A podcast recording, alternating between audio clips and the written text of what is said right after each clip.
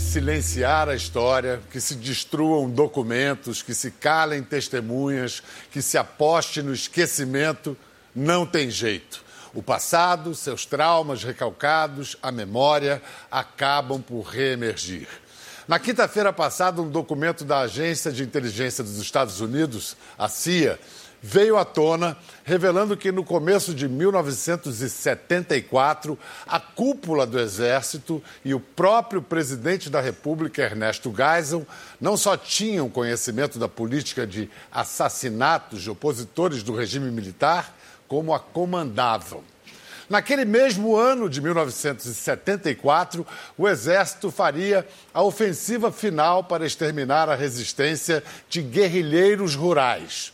A guerrilha do Araguaia, um dos episódios mais brutais da história do Brasil, ficou coberta por um manto de silêncio pelos dois lados envolvidos no conflito: o Partido Comunista do Brasil e nossas Forças Armadas sempre preferiram fingir que aquilo não aconteceu.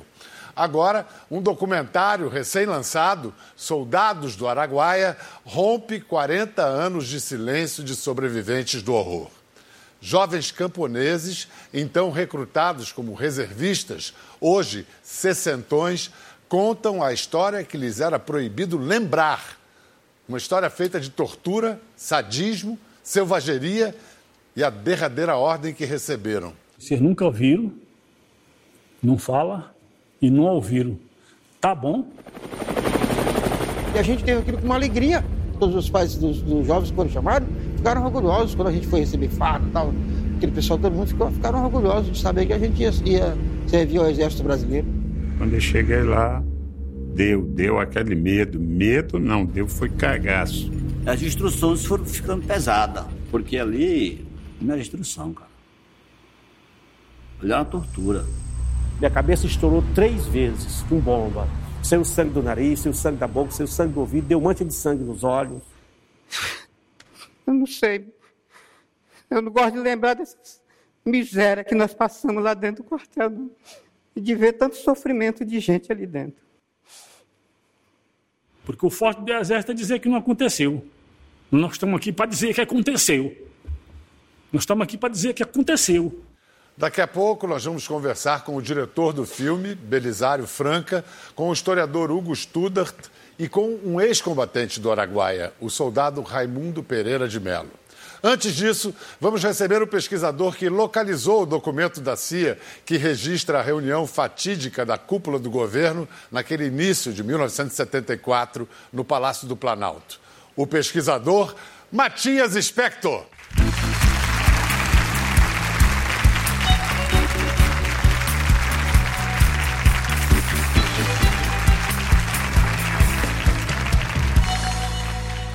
Matias, muito obrigado por ter aceitado o nosso convite. Minha curiosidade inicial é bem prosaica, digamos assim. Em que circunstâncias você se encontrava quando você descobriu esse documento? Você estava onde? No trabalho? Não, eu estava em casa tomando café da manhã, estava trocando mensagens por e-mail com um colega da Universidade do Texas, um professor excelente, o Stephen Rabe que está escrevendo um livro sobre a relação do Kissinger com a América Latina. E a gente estava trocando figurinhas sobre documentos, que é o que historiadores fazem o tempo inteiro.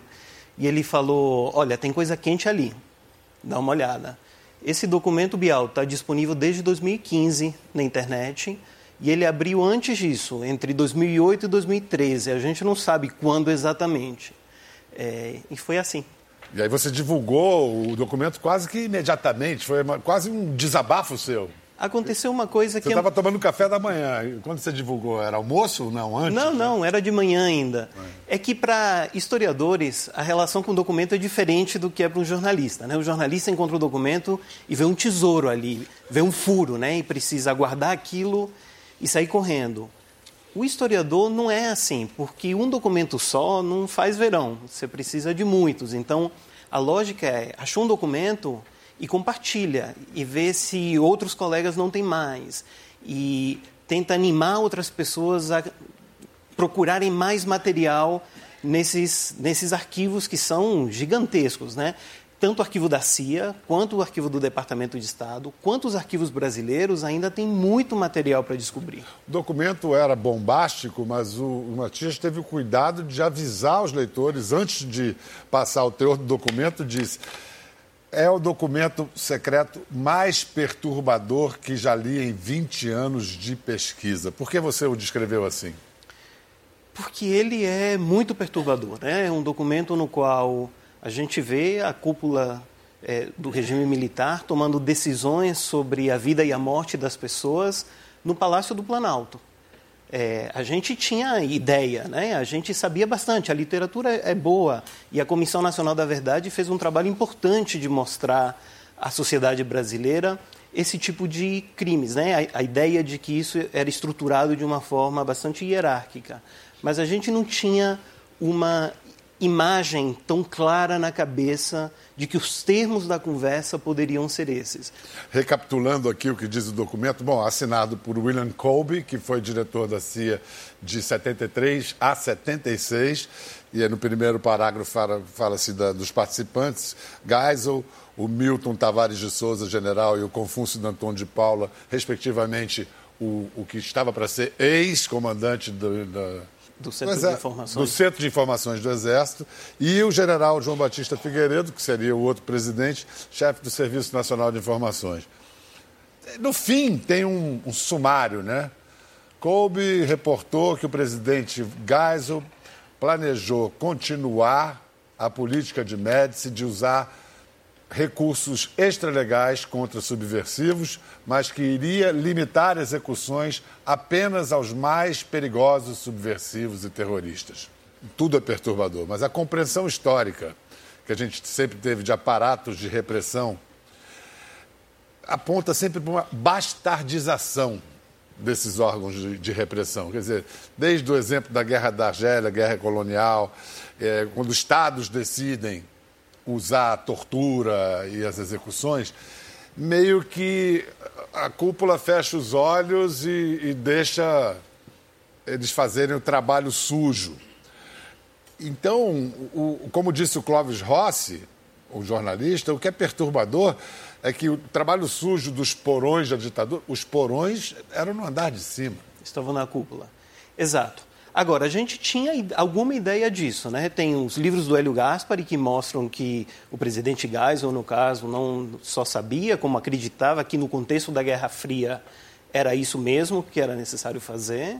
A gente sabia pela Comissão Nacional da Verdade, pelos documentos que eles encontraram, que havia uma estrutura hierárquica de autorização é, de assassinatos, né? O que a gente não tinha era um documento que trouxesse à tona os detalhes do processo decisório, que capturasse as palavras que os indivíduos usaram, que nos levassem como se fosse a intimidade do poder é, nesse nível. Embora no livro do Hélio Gaspari haja uma gravação na qual o Geisel fala, né, sobretudo no quesito do Araguaia. Não, mas na, na reunião desse documento que você revelou, é, é exposto pelo general Milton. Uhum.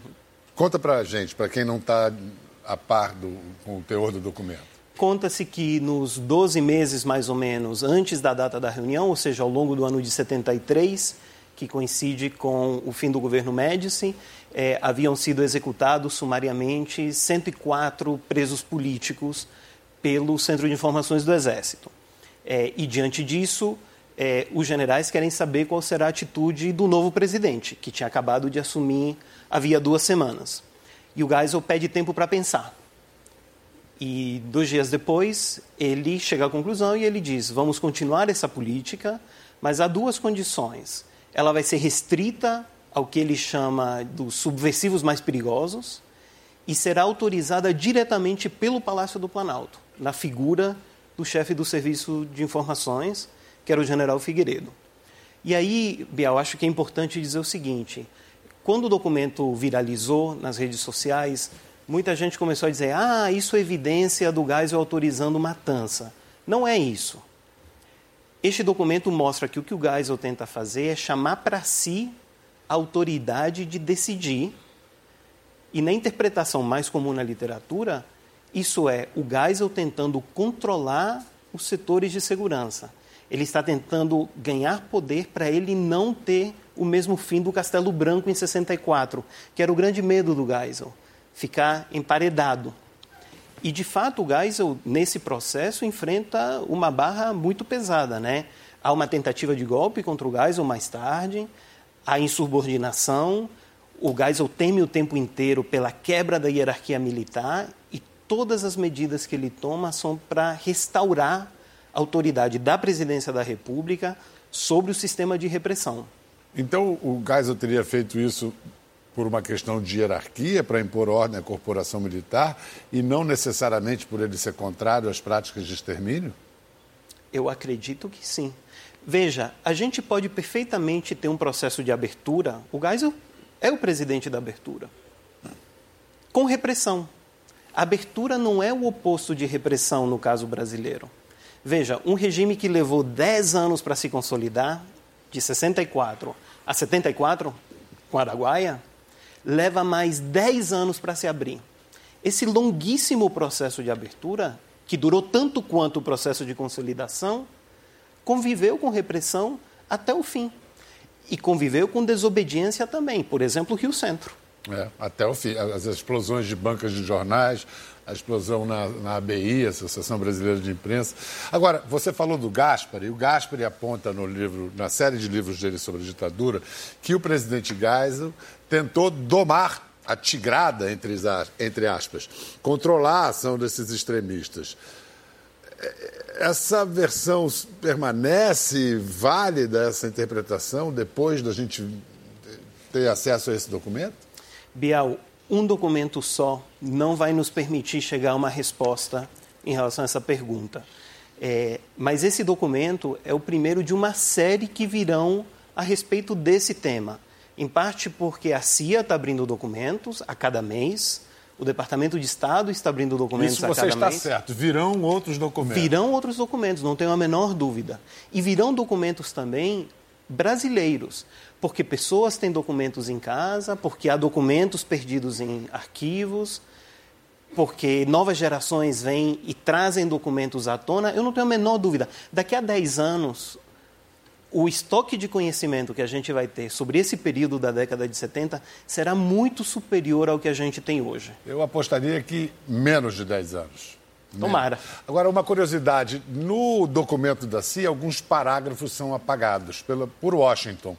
Seria é, descabido presumir que eles apagaram os parágrafos que indicam o envolvimento direto dos americanos nisso? Sem dúvida. Tem duas possibilidades. Ou eles apagaram trechos nos quais a CIA diz o que, que a CIA estava fazendo à época, ou apagaram nomes de pessoas que, quando o documento foi aberto entre 2008 e 2013, continuavam vivas, no Brasil ou nos Estados Unidos. Mas esses trechos apagados, Bial, serão abertos, magia menos dia. Tem Até de... esses? Sim, tem de entrar com um processo junto à justiça americana, um processo eletrônico hoje em dia, é um pedido de, de livre acesso à informação. É, e eu acredito, inclusive, que o Itamaraty já esteja mobilizado agora, tem um movimento é, no sentido de pedir a abertura foi, desse isso material. Foi noticiado. Para terminar o, o ciclo Geisel, é, publicamente a gente entende que o Geisel ele só vai controlar com manifestos sinais os radicais do regime depois dos assassinatos do jornalista Vladimir Herzog, do operário Manuel Fiel Filho, quando ele demite o comandante do Exército Silvio Frota. Essa versão ainda se sustenta. Essa não é uma versão, esses foram uhum. os fatos. Ele demite o comandante é, militar de São Paulo e ele demite uma das pessoas que está na reunião relatada neste documento. Tá? O, Ou seja, o Confúcio, ele, o, Confúcio, o, general Confúcio. É, é. Nesse momento, o Geisel ganha força, tá? é o momento, é o ápice da força do Geisel, é quando ele volta a impor a hierarquia. Tá? E aí ele se encaminha em direção a, ao governo Figueiredo e ao que viria a ser a lei da anistia. A abertura lenta, gradual e restrita. Agora, é, para alguns desanimador pensar que 30 anos depois do fim da ditadura, a ditadura ainda pauta a nossa vida política.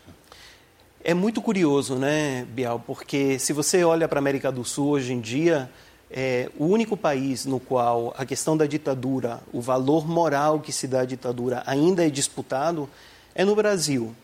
no Brasil ainda tem muita gente que ressalta as virtudes é, da ditadura ou as supostas virtudes da ditadura. É, e isso eu acho que tem a ver um pouco com o fato de que em 2010 e 2014 tivemos uma candidata à presidência da República, né, a, a ex-presidenta Dilma, que é, havia participado da luta armada, né, então o tema veio à tona naquele contexto, tanto na eleição de 2010 quanto na de 2014, e agora com a candidatura de Bolsonaro, que é líder de pesquisas, é, também esse tema está na pauta. A questão da Marielle, da vereadora do Rio de Janeiro, e o Anderson, o motorista dela, também trazem o tema à pauta, no sentido de que perguntas a respeito de execuções sumárias realizadas ora por forças oficiais, ora por forças semi-oficiais, essas questões não estão restritas à nossa história pregressa. Não ficaram 45 anos atrás. Elas são questões que a sociedade brasileira enfrenta hoje, enfrentará nesta eleição de outubro. Uma pergunta que muita gente faz de uma maneira uh, inocente.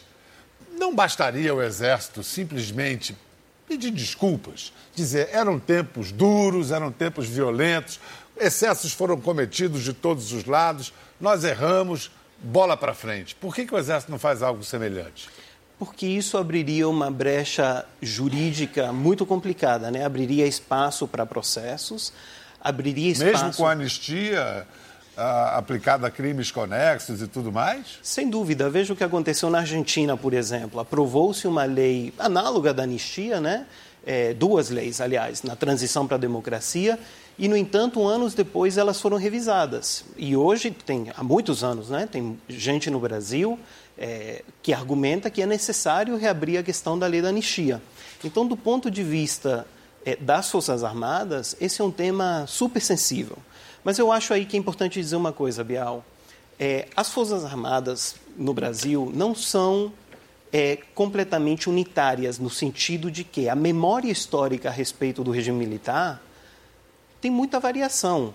Uma coisa são os generais da reserva, outra coisa é o clube militar, uma coisa é a cúpula das Forças Armadas. Outra coisa são militares que estão no meio da carreira. Eu recebi esses últimos dias numerosas mensagens ia... de militares uhum. dizendo que bom que este documento veio à tona, é um passo fundamental para a gente passar o país a limpo. É uma geração de militares que entrou para a carreira militar já em democracia ou no período da transição o próprio atual comandante do Exército, em 74, ele era um cadete, ou estava começando a carreira dele. Exato, portanto, eu acho que não existe uma opinião militar a respeito disso. Há numerosas opiniões. E a mesma coisa acontece nas redes sociais.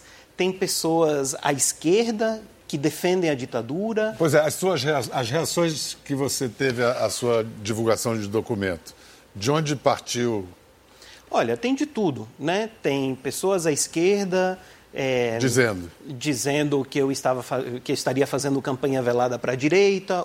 Um, teve gente que ressaltou o fato de meu sobrenome ser judeu, como se isso dissesse algo a respeito das minhas intenções. Antissemitismo. Teve gente à direita mandando eu ir para Cuba.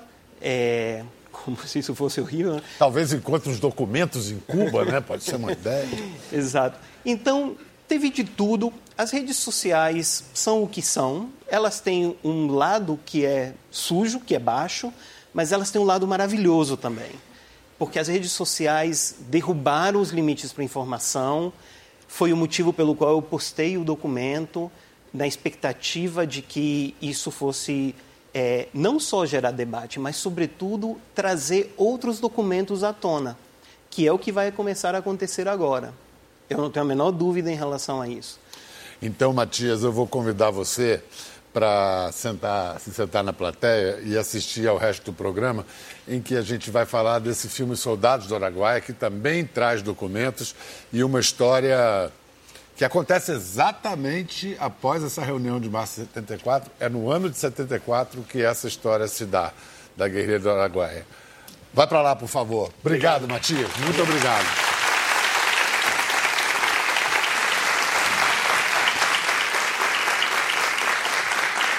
Soldados do Araguaia é um filme que procura meios de fazer justiça, quebrar a amnésia forçada acerca de um drama desconhecido até agora, a tragédia dos ribeirinhos que se tornaram os soldados do Araguaia. Recebam o diretor Belisário Franca.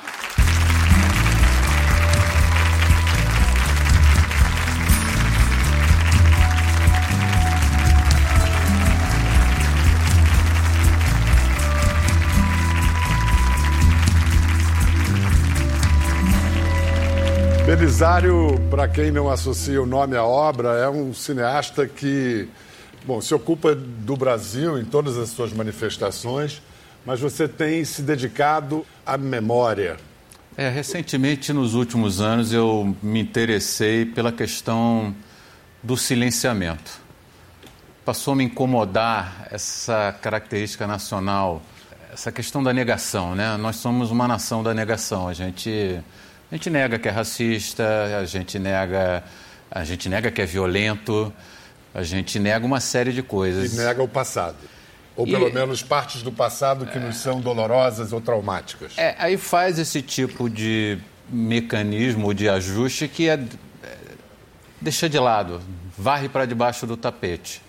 O que acontece é que é, o silenciamento ele é perpetuamente ele não consegue, né? Ele não consegue fechar É que nem água, né? Vaza. Vaza por algum lugar. Exatamente. Vamos falar então da guerrilha do Araguaia. Eu acho que talvez para muitos que não lembrem e para muitos que não, talvez não saibam, vamos dar um resumo breve. Virada da década de 60 para 70, ditadura militar no seu auge, Isso. meio que já exterminou a resistência da luta armada nas grandes cidades. Ainda não completamente. Mas aí o, o, que acontece? A partir de 66, o Partido Comunista é, do Brasil começa a se instalar no Araguaia. Em 72, o Exército descobre. A partir daí, foram feitas três campanhas do Exército em momentos diferentes, aonde começa um, um paulatino desmonte e massacre desses militantes que estavam operando é, na área. Bom, na época, com a imprensa sob censura, nem se sabia era uma produção é, consciente da amnésia e, e, completamente da, diferente da guerrilha urbana. A guerrilha urbana a gente se lembra de, de ver nos jornais cartazes. e as fotos dos, é. dos militantes para que a população pudesse reconhecer. Na questão do Araguaia, silêncio. A guerrilha rural era como se não existisse. Silêncio. Silêncio, não, não se fala, não está acontecendo. Se já se sabe pouco da guerrilha do Araguaia, desses meninos, os soldados arregimentados localmente, nunca se tinha ouvido falar. Como é que você chegou a eles? Mais uma vez, né? os vazamentos da, das informações, o silenciamento nunca é completo.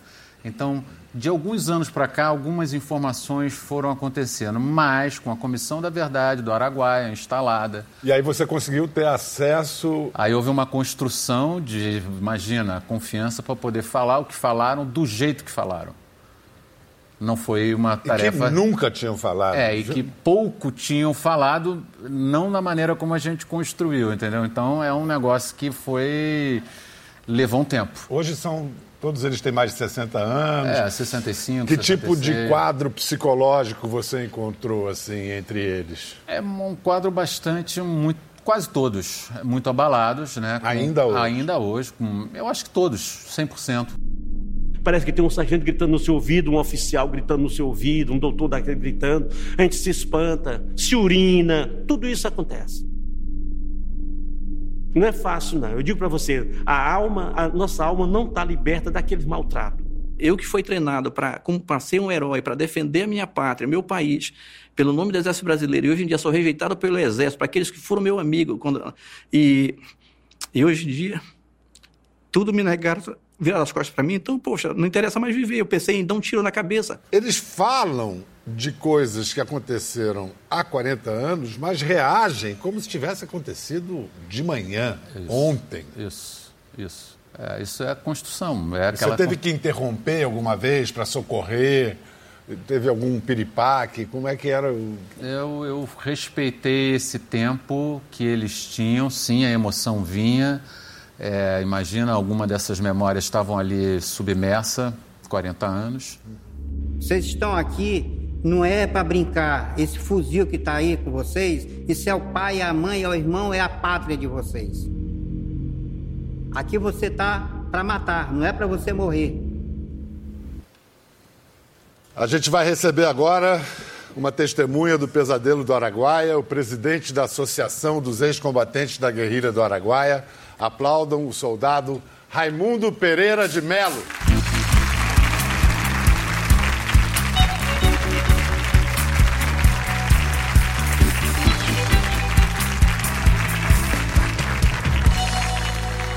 Raimundo, quantos anos você tinha quando foi convocado para o Exército? 18 anos. Você ficou animado, assim, orgulhoso por servir a pátria, ter uma chance de servir a pátria? Como é que foi a sua primeira reação? No início foi. Eu gostei, né?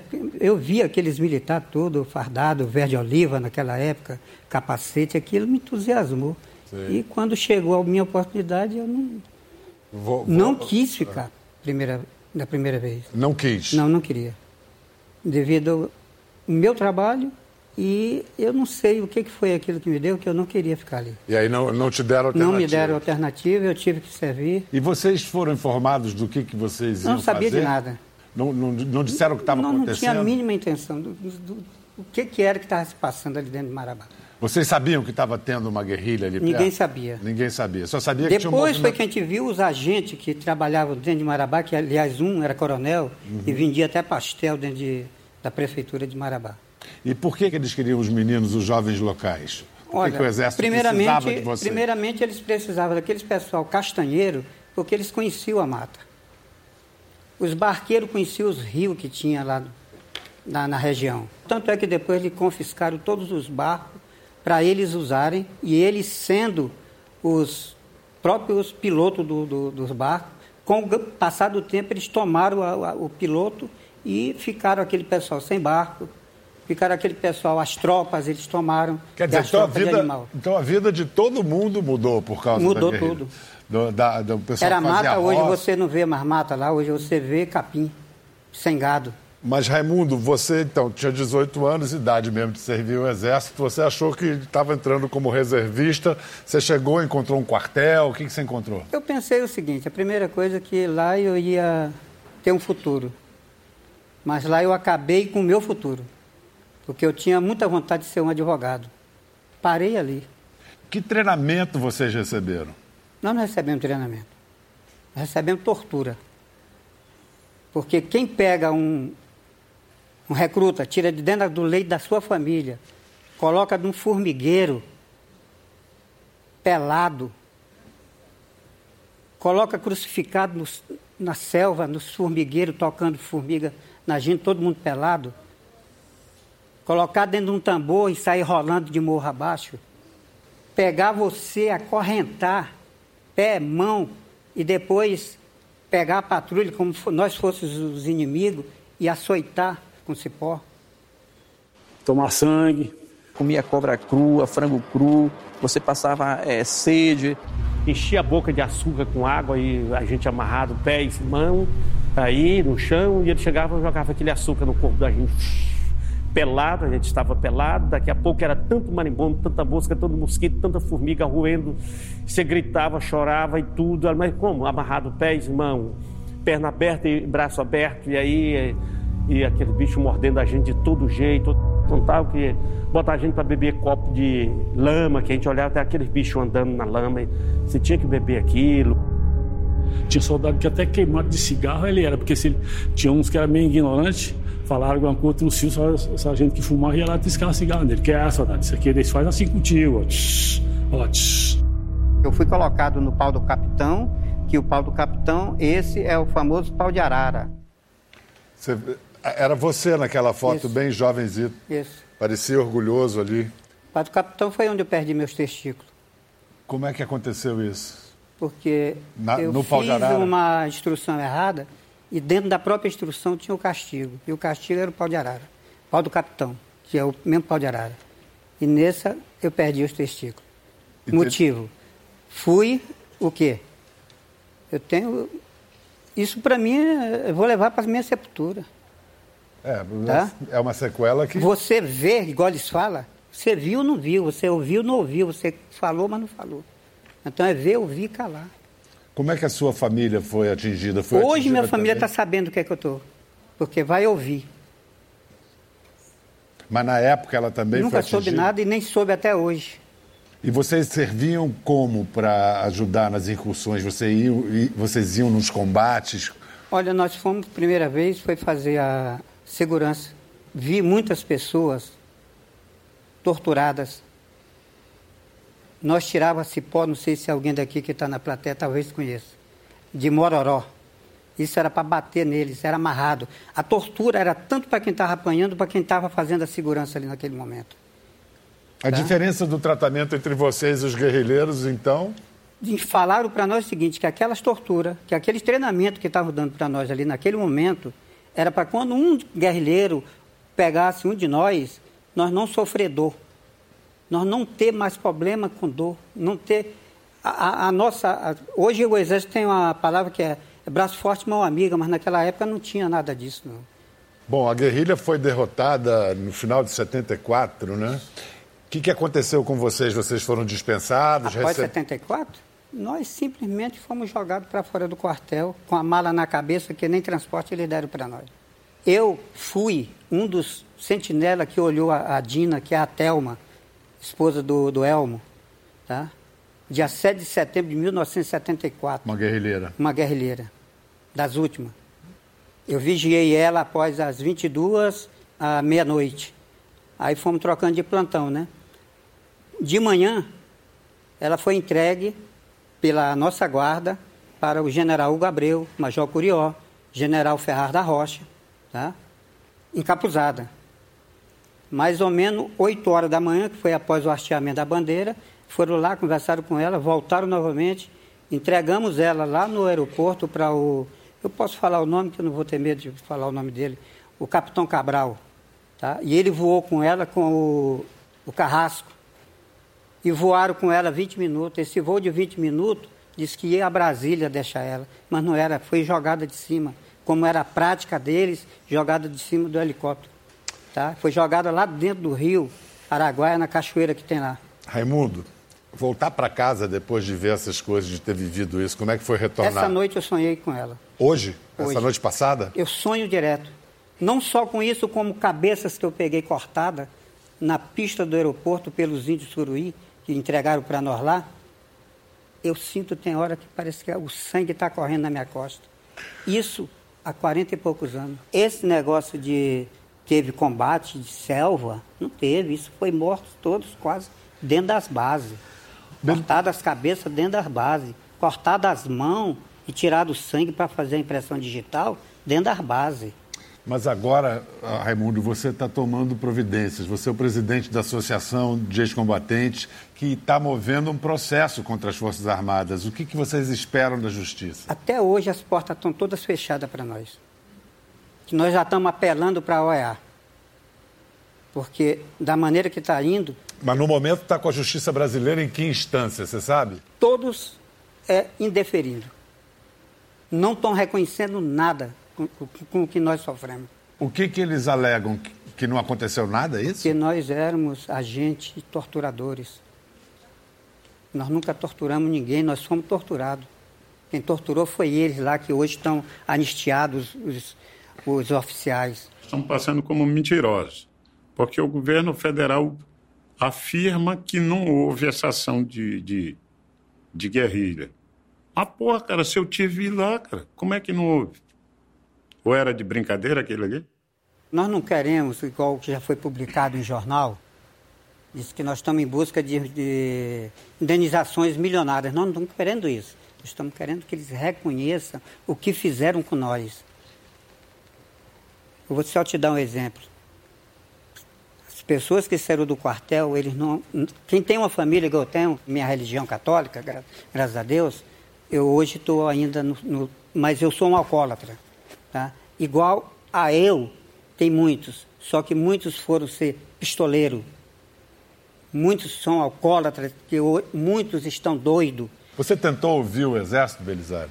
A gente fez a escolha de não ouvir o Exército. A gente queria, a gente já tinha feito a pesquisa, já tinha conversado com o Exército é, é, fora das câmeras e a gente tomou uma decisão de se restringir aos meninos, ao, a esse grupo de, de soldados de baixa patente. Eu perguntei se você tentou ouvir o Exército, então presumo que você também não tentou ouvir o PCdoB, o outro lado do conflito. O PCdoB a gente já escutava até mais, mas a gente escolheu deixá-los fora do filme. Essa era uma oportunidade de estar tendo um recorte original, no sentido de que o terror de Estado, ele, ele além de estar fora dos seus muros, ele, ele opera também dentro do seu muro. E foi o que a gente conseguiu mostrar com a história de cada um desses, é... desses jovens. São histórias assim de, de estrupos, tipo 17 pessoas estrupar uma menina na frente do pai dela e estar tá lá a menina hoje lá, tá? Dentro do quartel, mais de 20 recrutas estrupados lá dentro do quartel, aquela, aquela pessoa lá. Então são coisas assim que nós trazemos isso dentro de nós, está vivo na nossa mente, de qualquer um de nós. Eu já fui, já fui, já tentaram me tirar fora da pista de Brasília a Goiânia por mais de três vezes. Mas eu nunca baixei minha cabeça, nunca tive medo e minha família não sabe disso. Raimundo, vou incluir na conversa agora mais um profissional da memória, que é um autor de livros e teses sobre a guerrilha do Araguaia, o jornalista e historiador Hugo Studa.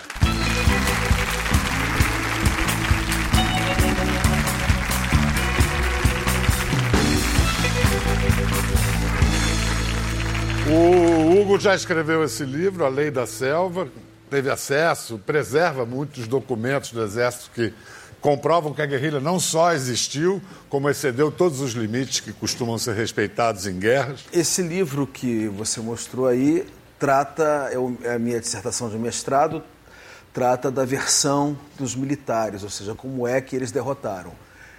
E o meu doutorado, é, eu, eu fiz um díptico como é que os guerrilheiros, ou seja, como é que foi a vida, os sonhos e as mortes dos guerrilheiros do Araguaia. A gente está vendo aqui, pelo que o Raimundo diz, o Belisário, que, há, que os militares, as instituições militares são absolutamente refratárias a qualquer conversa sobre isso. Como é que você conseguiu acesso a militares e a documentos militares?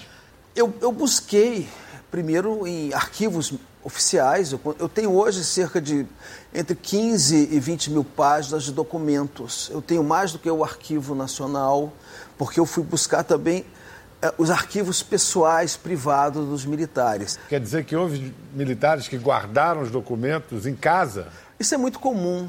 Muitos militares, quando houveram as operações limpezas, foram seis operações de limpeza de documentos, sobretudo da terceira campanha, porque a, a as violações de direitos humanos foram concentradas sobretudo na terceira campanha. Na terceira campanha, houve uma ordem do presidente Emílio Médici com o, o general Orlando Gás, o ministro do Exército, de não fazer prisioneiros. A ordem é ninguém sai de lá. Raimundo, você estava nessa terceira campanha. A ordem era não fazer prisioneiros? Extermínio. A ordem era essa. É, o, então, para que não houvesse é, indício da existência, sobretudo da terceira campanha, então eles saíram conjurando os documentos, é, é, procurando comedidamente onde. Hoje só tem três documentos A gente tem, eu acho que, imagens desses documentos que você conseguiu com os, eh, os militares que guardavam isso em casa. O que me dá a seguinte sensação, Hugo, que a instituição não quer falar. Mas eu acho que indivíduos que ficaram, foram envolvidos, viveram aquilo, eles querem, eles falam para você. Sim, a maior parte das revelações até hoje da guerrilha não vieram dos guerrilheiros. Porque os sobreviventes não entraram em combate. Todos que foram presos foram presos do, antes do primeiro tiro.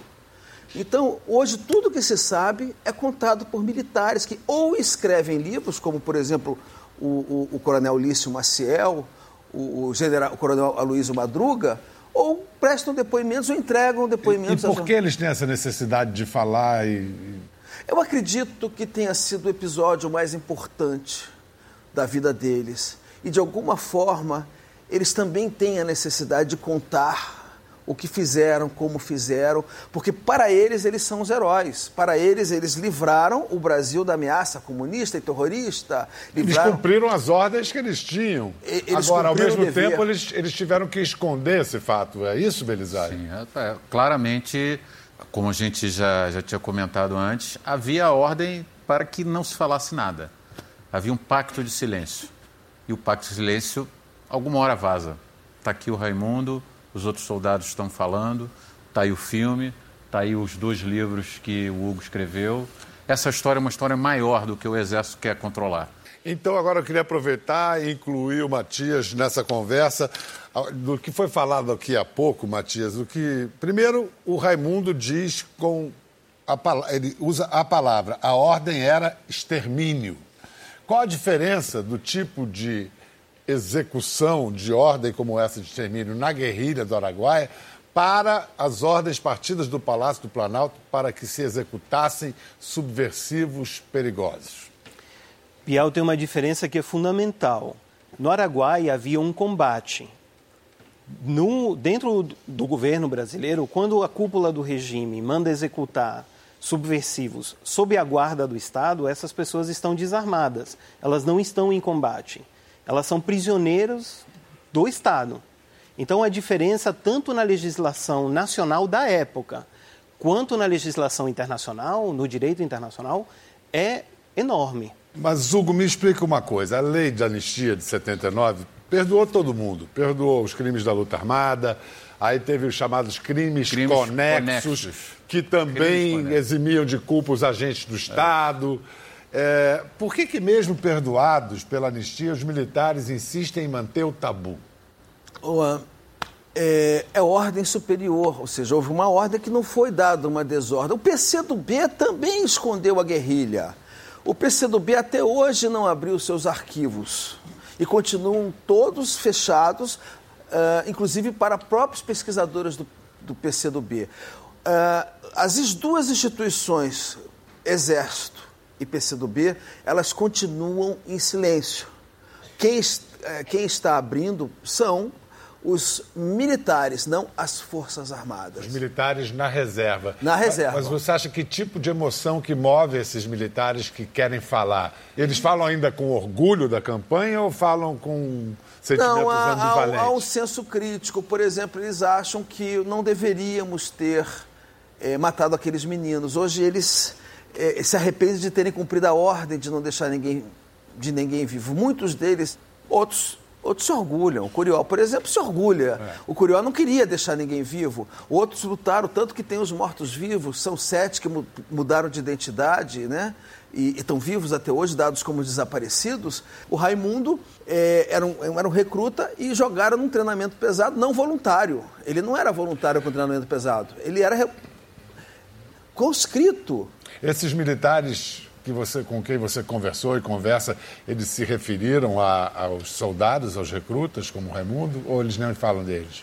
Não, falam também, falam também, mas a, a, as conversas mais são sobre os guerrilheiros, ou seja, um certo arrependimento crítico, no sentido de que cumprimos uma ordem que hoje eles veem que são garotos, que iguais os netinhos que estão entrando na universidade, olha, nós nós é, cumprimos a ordem de matar. Mas então o que, que aconteceu com todo mundo? Foi a ideologia que enlouqueceu todo mundo, a ideologia que enlouqueceu os meninos e a ideologia que justificava as ações bárbaras das, das nossas forças Nós armadas? Nós não podemos é, compreender o outrora com os valores do agora. Vivíamos numa guerra fria, no qual os dois lados eram extremamente radicais.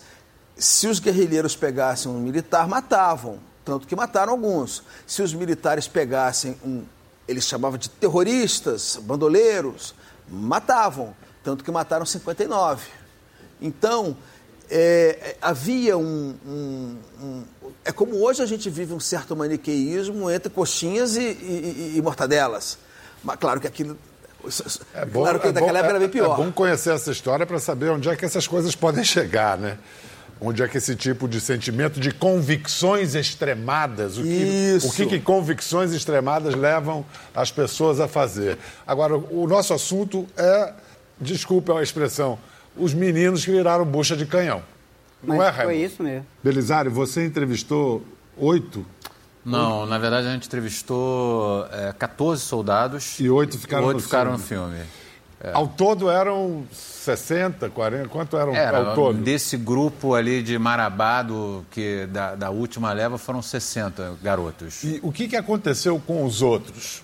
As histórias que a gente escutou deles, dos amigos, e também das, das pessoas que a gente conversou em Marabá, Alguns enlouqueceram, outros de fato viraram bandoleiro. Vamos lembrar que daqui a pouco vem Serra Pelada. Daqui a pouco muita gente foi com o Curió para lá. Né? Esses ex-soldados acabaram indo é, para lá. O que houve, na verdade, foi é, histórias dramáticas é, de quem teve o trauma de ter vivido essa experiência. Suicídios ocorreram, Raimundo? Ocorreu. Teve até colegas meus que foram estrupados dentro do quartel, colegas. Militares sendo estrupados por oficiais. Está lá, as pessoas estão lá, eles estão lá os estrupados. Você pensou em suicídio? Olha, a gente. Eu já pensei duas vezes. Mas isso há bastante tempo. Hoje eu tenho mais uma vida mais um pouco, porque Você... eu estou convivendo com o dia a dia dos colegas, Não, eu... ouvindo os colegas, ouvindo os camponeses, porque nós estamos colaborando. Você deu um sentido à sua vida, né? Você conseguiu um parar de beber, né? Porque primeiro o alcoolismo eu parei foi... de beber, está fazendo 28 anos. Tá? No filme, Raimundo, no filme você fala de seu maior remorso, olha só. Dá, pode dar janeiro, fevereiro, março, 1, 2, 3, 4, 10, 20, 30 do mês. Eu, todo dia, eu lembro dessa menina. Tá? Essa guerrilheira. E depois eu saber que ela morreu ali dentro e eu fui um dos que guardou ela para eles levarem ela para ser jogada lá, em, lá de cima do helicóptero. É o meu pai nosso e a Maria todo dia eu ver aqueles olhos graúdos dela na minha frente. E eu nunca vou esquecer disso. E meus pesadelo maior é com ela junto. O nome da Lia, Lia era o codinome, o nome dela era Thelma Regina Correia. Quantos anos ela tinha, Raimundo? Ela devia ter 27. uns 20, era esse. 27. Quando morreu? Quando morreu. E você sonha com ela até hoje? Até hoje. Porque a gente viu muita tortura lá dentro, sabe? Eu tirei serviço em cima da. Lia especialmente ficou na sua cabeça? Porque ela foi a que eu convivi. Os olhos, o jeito dela, aquela roupa que ela chegou. Ainda hoje eu lembro da roupa que ela chegou. Era um vestidozinho de chita, aquelas florzinhas, um babadozinho aqui. Eu fui vigiar ela quando deu de 4 horas para 5 horas da manhã. Ela estava amarrada com as mãos e os pés num, numa travessa de uma casa isolada, dentro da Baixa Xambioá.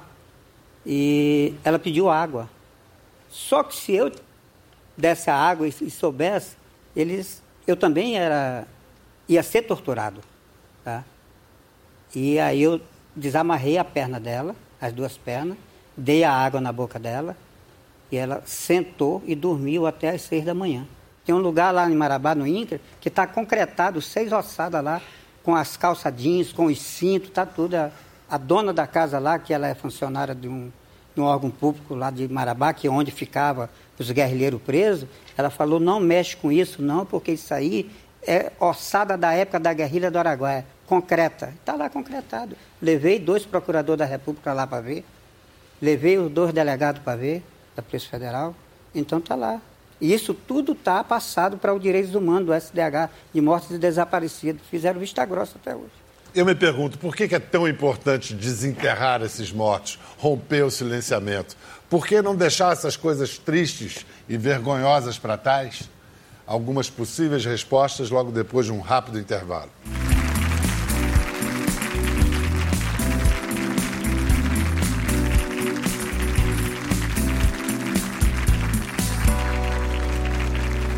Bem-vindos de volta. A nossa conversa hoje é com o cineasta Belisário Franca, o soldado Raimundo Pereira de Melo e o historiador Hugo Stuttgart.